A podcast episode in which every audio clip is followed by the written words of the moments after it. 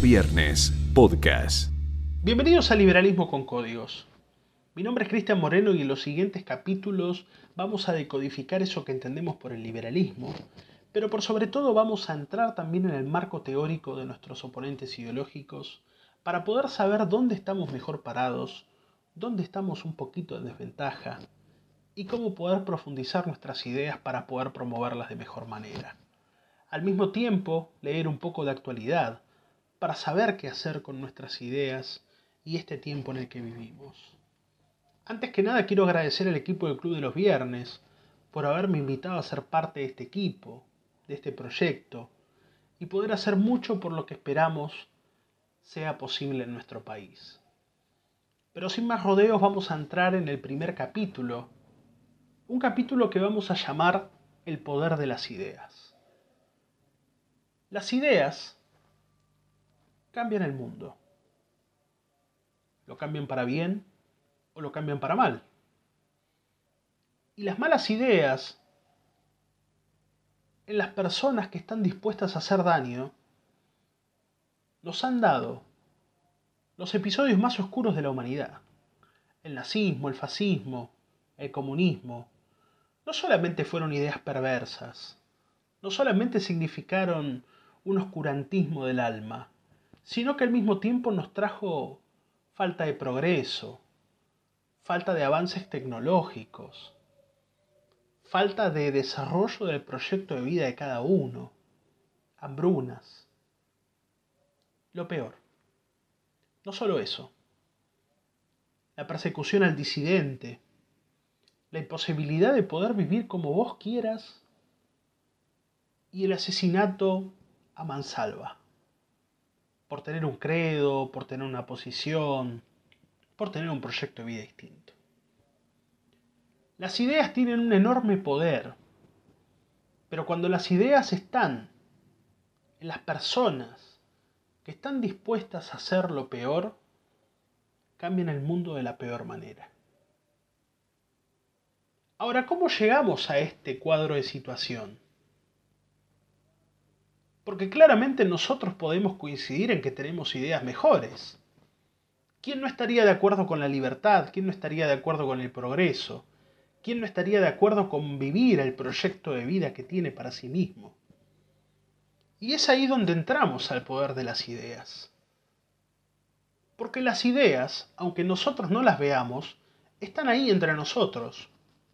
Y muchas veces, aunque no decidamos llevar adelante esas ideas, cuando están en nuestro alrededor, muchas veces, muchas personas las toman sin hacer un juicio crítico. ¿Cuántas contradicciones podemos encontrar en una marcha de izquierda cuando de repente un colectivo LGTB tiene una bandera del Che Guevara o del Fidel Castro? No hace falta profundizar mucho para saber que Che Guevara, gran asesino, tenía campos de concentración en donde decía que a los homosexuales el trabajo los hacía hombres.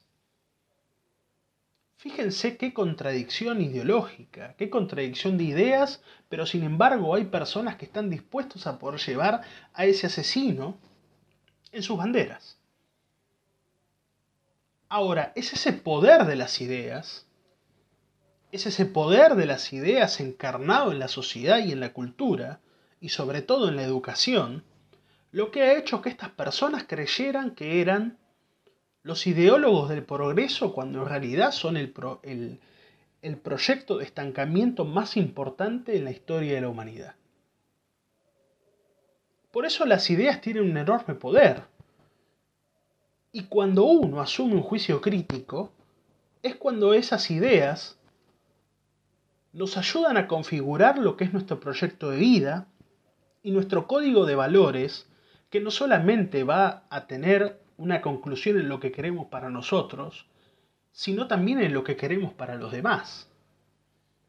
De ahí que este código de valores incluso va a definir el, estilo de gobierno que nosotros estamos de acuerdo, la política con la que estamos de acuerdo y muchas otras cosas. Ahora, cuando nosotros no hacemos un juicio crítico, cuando directamente hay aparatos de adoctrinamiento que lo único que hacen es vendernos una idea como una verdad revelada, y no se da este juicio crítico, es ahí donde muchas personas adoptan una filosofía, una idea, que incluso puede llegar a ser contradictoria. La izquierda esto lo entendió. Entendió muy bien el poder de las ideas. Y casi en este siglo podemos dar cuenta de que el marxismo o la izquierda ya no se posiciona tanto en Marx, sino que lo hace en Gramsci. Gramsci, que es un gran ideólogo italiano, que estuvo gran parte de su vida preso y que no llegó a ver lo que causó el marxismo y lo que fue la Unión Soviética, promovió una idea muy distinta en donde la cultura y la educación tenían un gran condimento para poder configurar una idea, para tratar de llegar a la sociedad a la cual él creía que era posible llegar. Los marxistas entendieron esto y entendieron que todo eso que habían logrado por medio de las armas, que fue solamente un corto plazo, que fueron dictaduras que no lograron nada, entendieron que en las ideas estaba el gran poder para poder configurar un cambio de escenario, un futuro distinto. Nosotros entendemos que el socialismo siempre tiene las mismas consecuencias, pero cambiaron la lógica. Cambiaron la lógica de su marco teórico y tratando de meterse en todo lo que representa la educación y la cultura, Gramsci dirá que se da por añadidura todo el resto. La agenda progresista de la actualidad, la forma en la que muchos se dirigen a otros, la forma en la que muchos tienen una forma de pensar, están de acuerdo con ese adoctrinamiento que nosotros no nos damos cuenta hasta cuando llega determinado momento y a través del cual empezamos a desentrañar cómo todo ese aparato de configuración de la sociedad, de promoción de una sociedad comunista, está en marcha. Basta ver incluso lo que son las películas. Basta ver lo que son las agendas de los gobiernos. Basta ver lo que son las formas de comunicarse de las personas y de lo que esperan de otras por medio de una deconstrucción que representa ni más ni menos que viejos eslóganes de la izquierda reconvertidos al presente. Lo que hoy es la agenda de género es la vieja lucha de clases. Y todos esos conceptos que son viejos que tienen mucho olor a viejo están reconvertidos al presente y vendidos como nuevos. Las ideas tienen un enorme poder, pero muchas veces no nos damos cuenta lo que configuran en sí. Y podemos verlo incluso en las películas. Ya no es un superhéroe que puede contra todo el mal, sino que ahora son un montón de superhéroes los que pueden lograrlo. Ya no es el individuo, ahora es el colectivo. Incluso hasta para los superhéroes es una tarea conflictiva. Y como poco a poco, ya no se trata del individualismo, sino del colectivo. Ya no se trata de los valores que representaban la posibilidad del progreso, sino que hoy, desde todos los frentes de la comunicación, desde todos los frentes de la cultura, imprimen, marcan lo que es una agenda que tiene que ver poco con la libertad real del hombre, con el progreso del hombre. Y si vamos a hablar de contradicción, podemos encontrar incluso lo que significan los sindicatos. En el presente podemos encontrar, por suerte, que por ejemplo Amazon en Estados Unidos, los trabajadores de Amazon en Estados Unidos, le dijeron que no a la sindicalización. Para Argentina esto es difícil porque los sindicatos tienen cada vez más poder. Pero incluso eso es una contradicción. Los sindicatos han traído graves problemas a lo que significa el progreso del trabajador. E incluso las mejoras salariales se dieron en el siglo XVIII y los sindicatos empezaron a surgir en el siglo XIX. Con lo cual, ahí hay otra herramienta de contradicción. Pero como a veces dicen, la historia la escriben los que ganan, y como muchas veces ellos son los que ganan posición y los que nos llevan una enorme ventaja, parece que los días de descanso, los aguinaldos y demás cuestiones son solamente inventos del progresismo, inventos de la izquierda, cuando en realidad es el mercado el que progresó y el que dio todas esas mejoras. Ahora bien, lo que nosotros tenemos por delante es mucho, muchísimo, y de eso se trata la decodificación del liberalismo. De eso se trata entender lo que piensa el otro y saber cómo podemos promover nosotros las mejores ideas de una manera más efectiva, sabiendo qué es lo que hacen ellos y entendiendo cuál es el poder de esas ideas. En esto tienen un rol fundamental los intelectuales, porque los intelectuales son esos que desde su lado empiezan a imprimirle y empiezan a abrazar a la sociedad para llevarla al lugar que ellos quieren. Por eso para Gramsci, en la estructura de pensamiento que él tenía, los intelectuales son los dirigentes del partido y son aquellos que a través del relato, nosotros lo conocemos bien, del discurso, van llevando a todos, incluso a aquellos que tienen contradicción de pensamiento, hacia la unificación del pensamiento, por medio de un discurso que englobe a todo y que les marque un rumbo por delante. Fíjense qué gran poder tienen las ideas. Y sin embargo nosotros nos buscamos las diferencias, cuando ellos en la contradicción tratan de tratar de hacer lo mejor para llevarlos a todos hacia donde ellos quieren. Por esto es muy importante la batalla cultural. Esa que tanto ahora de repente estamos hablando y de que vamos a encontrar dos, tres tipos de batalla cultural. Lo que es la batalla cultural y dos otras acepciones de lo que no son la batalla cultural. Vamos a tener para los liberales de café lo que es la batalla cultural, que es un problema, porque piensan que todos aquellos que hablamos de batalla cultural estamos haciendo una cruzada cuasi religiosa. Y vamos a tener también a los otros, que también están equivocados, o tienen una idea de que justamente la batalla cultural es eso, ir a una cruzada. La batalla cultural es otra cosa. La batalla cultural es estar preparado para poder dar lo mejor de cada uno en todos los frentes posibles para poder imprimir en la cultura y poder promover en la cultura escenarios distintos. Porque no nos olvidamos que lo que promovemos es liberalismo. Y por lo tanto, si a nosotros nos toca el día de mañana estar en una posición mejor en la cultura, es la elección individual la que va a hacer que esa cultura siga siendo como es. Pero hoy la cultura está tomada no precisamente porque las personas elijan en su gran mayoría, sino porque en realidad se trata de agendas culturales, de adoctrinamientos y demás cuestiones que no tienen que ver con la libertad.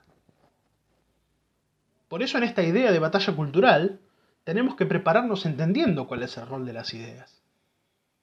Saber cómo podemos promoverlas de mejor manera y cómo poder hacer una diferencia. Pero no vamos a una guerra. No es el fin de la historia a través del cual, casi como Hegel pensaba o Fukuyama creía, o el mismo Marx profetizaba, se llegaba al fin. Y desde ahí no había más disenso. La batalla cultural debe entender que no termina ahí la cosa, y que son las personas las que terminan eligiendo, pero un esquema de libertad no de imposición. Por eso nosotros tenemos que prepararnos y por eso tenemos que entender el gran poder que tienen las ideas. Pero a nuestro lado no hay intelectuales, seguramente. Hay algunos, no todos, y no todos los intelectuales liberales de repente quieren hacer esta promoción de las ideas. O muchas veces podemos reconocer que los intelectuales están más en la izquierda, porque incluso los nuestros no se reconocen como intelectuales, justamente viendo lo que causa el intelectual en la izquierda. Nosotros vamos a llamarlos comunicadores. Y justamente en este escenario de comunicación, en donde nosotros tenemos que decodificar ese liberalismo, tenemos que entenderlo y tenemos que entender qué es lo que piensa el adversario para promoverlo de mejor manera. Es ahí donde nosotros tenemos que tener un gran escenario comunicativo y de preparación, en donde todos, nuestros intelectuales, lo que son las personas que se suman, las fundaciones, los tuiteros, todos, emprendamos una gran tarea comunicativa en donde podamos promover a nuestras ideas y podamos decir que son nuestras ideas. Pero sin tener que hablar en palabras difíciles, porque ellos, y me refiero a nuestros adversarios ideológicos, entendiendo cuáles eran los problemas reales, a pesar de que hoy ya no los defiendan y usen otro tipo de agendas, pero entendiendo cuáles eran los problemas reales, supieron cómo poder vender mejor una idea, pudieron saber qué era lo que pensaba la persona y así ganar un enorme terreno. Con la particularidad que ellos generaron estancamiento y nosotros pretendemos el progreso y la libertad. Entonces, por eso, entendiendo el poder de las ideas, entendiendo el rol de la batalla cultural, cada persona entiende el rol de la batalla cultural de acuerdo al escenario que le toca, de acuerdo a la especialización que tiene, de acuerdo a su proyecto de vida, y dónde quiere promover esta idea, dónde quiere defenderla. Es por eso que entendiendo este poder de las ideas, podemos hacer muchísimo más. Y es por eso que empezamos este podcast. Es por eso que entendiendo todo lo que podemos hacer, hacemos esto. Porque sabiendo lo que representa el liberalismo, sabiendo lo que nos muestra la actualidad y entendiendo cuáles son nuestras ventajas y cuáles son nuestras desventajas en medio del marco teórico de nuestros oponentes, podemos realmente emprender una tarea que no se trata de oponernos, se trata de exponer lo que nosotros pensamos. Se trata de demostrar nuestra idea de mejor manera. Porque así van a ser muchos más los que la elijan. Pero no es con gráficos. No es con parábolas, no es con esos que te revolean un libro por la cabeza y te dicen anda a leerlo. No. Las ideas tienen un gran poder cuando podemos empatizar con el otro, cuando entendemos su coyuntura, cuando entendemos que solamente de los cinco minutos que tienen para atendernos a nosotros, probablemente nos preste poco atención. Por eso el liberalismo tiene que ser popular. Por eso tenemos que entender cómo promover mejor nuestra idea. Y por eso es esto que vamos a hacer de ahora en adelante. Esto es liberalismo con códigos. Seguí a Club de los Viernes en todas sus redes.